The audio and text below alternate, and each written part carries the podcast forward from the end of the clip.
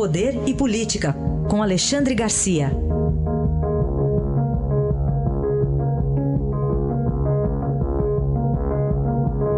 Alexandre, bom dia. Bom dia, Raíssa. Bom dia, Carolina. Bom dia. Começando aqui com campanha eleitoral, situação aí da candidatura do PT, uma frustração aí para Haddad e Manuela Dávila, por enquanto? Pois é, uma candidatura que está, na verdade, congelada, né? uma chapa ficou congelada. Eu imagino como deve estar a cabeça do Haddad, que entrou, como você disse ontem, entrou vice e saiu vice, pensando que Lula ia, ia abrir mão, né, numa atitude altruísta e inteligente e sensata, olha, uh, assuma logo, eu renuncio e tal, antes que, que a justiça diga o óbvio. Né? E, e, ele está perdendo tempo, ele deve estar tá olhando o calendário perdendo tempo de propaganda eleitoral, ele só aparece como vice, embora fala, fale de Lula. Né? E a outra coisa é, é uma interrogação na cabeça, será que ele está pensando em outra pessoa, já que eu não decolo? Né? Tem essa também. Ah, o Ciro Gomes tem chance, o Ciro Gomes está querendo. Né? É, é uma dúvida que fica. E outra coisa, a situação desagradável de Manuela Dávila e do PCdoB. Tinha uma candidata à presidência da República, abriu mão dessa candidatura para ficar no banco de, de reserva do, do, PT no momento em que fosse declarado óbvio que Lula não pode ser candidato, porque está enquadrado na lei da ficha limpa. Né? mas uh, Lula não abre mão disso enquanto estiver fazendo recurso. E, e Manuela Dávila também fica numa situação desconfortável. O pessoal do Partido Comunista do Brasil já está dizendo assim, a boca pequena, que está se sentindo enganado né, pela, uh, pela cúpula do PT e, Lula.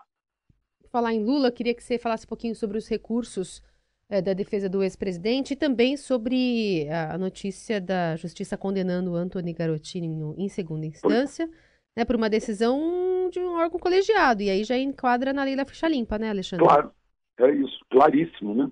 Ah, Lula a mesma coisa, está tudo muito claro, mas tem, é recurso para lá, recurso para cá. Agora, a, a, defesa de Lula ontem entrou no Tribunal Superior Eleitoral com embargos declaratórios. Né?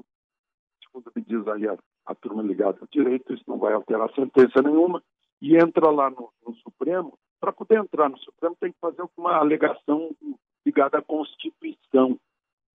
Então, a alegação deles é que não está cumprindo eh, tratados, acordos internacionais, não está obedecendo a uma determinação Comitê de Direitos Humanos da ONU, o que não é verdade. O comitê tem 18 pessoas, só dois assinaram e é uma recomendação. Né? Então, as pessoas fingem que não sabem ler e tal para ir empurrando com a barriga e tentar bagunçar a eleição. A tentativa é essa, muito clara. Né? Se alguém fala em golpe, o golpe seria esse. Um golpe, um golpe muito sério, muito sério, muito preocupante, muito grave contra o processo eleitoral brasileiro. Né? Essa insistência no óbvio. Eu fico imaginando, será que as pessoas não sabem ler? Está escrito na lei da ficha limpa. É inelegível aquele que for condenado por um colegiado. Né? É o caso de Lula e caso de Garotinho também. Garotinho reagiu como se, uh, como se fosse o dono das leis do país. Ele que já foi preso, já esperneou na, na no camburão, né? uh, entrando no presídio. O, está uh, lá escrito. Né? Para o meu gosto, a gente economizaria muito tempo de todo mundo, muita energia, na hora do protocolo. Na hora do protocolo, o, o funcionário do protocolo olhava botava um carimbo, inelegível, está escrito aqui na lei, ele foi condenado, portanto, inelegível. Qual é a discussão que resta? Né? É, é, esse é o nosso problema legal do Brasil. Né? As pessoas é, não confiam nas leis. Parece que a única coisa que vale, porque tá, vale, vale o que está escrito, é no jogo do bicho. Porque na lei está escrito e ficam horas perdendo energia, perdendo tempo, horas e horas em tribunais para discutir uma coisa tão óbvia e tão clara. Essa, esse comitê risível de direitos humanos da ONU, que, que não tem nenhuma jurisdição, zero jurisdição sobre o Brasil, está sendo motivo para um recurso no Supremo que foi entregue ontem e que está deixando muita gente preocupada. Eu não acredito que o, o Supremo vá tomar alguma decisão que não seja o óbvio. Né? Aí, aí é uma espécie de decretação de falência da justiça brasileira. Alexandre, outro assunto, para a gente encerrar ainda o incêndio no Museu Nacional no Rio de Janeiro, o governo e a UFRJ aí, um empurrando para o outro a responsabilidade. Pois é, é, é isso. Né? Para mim, a responsabilidade é, é, do reitor, da UFRJ. É, é o terceiro incêndio na UFRJ, sob a jurisdição dela. Já foi no COP, já foi no Hospital Universitário, no andar. Né? Quer dizer, dois incêndios não serviram sequer para chamuscar as barbas do reitor. Não percebeu. E, e ficou aquilo lá abandonado. Hidrante sem água, sem, sem brigada de incêndio, sem equipamento de incêndio, sem tomar o cuidado, pelo menos, de preservar as peças, botar num outro lugar até que se conseguisse verba para reformar o museu. Aliás, verba que foi recusada né, 20 anos atrás do Banco Mundial, 20, eh, 80 eh, eh, milhões de dólares. Só que tinha que ter uma organização social para administrar o museu. Aí vetaram, não, não pode, nós somos estatais, não pode. Né? O museu com o Metropolitan eh, não, não ganha só o prédio da prefeitura, o resto é particular.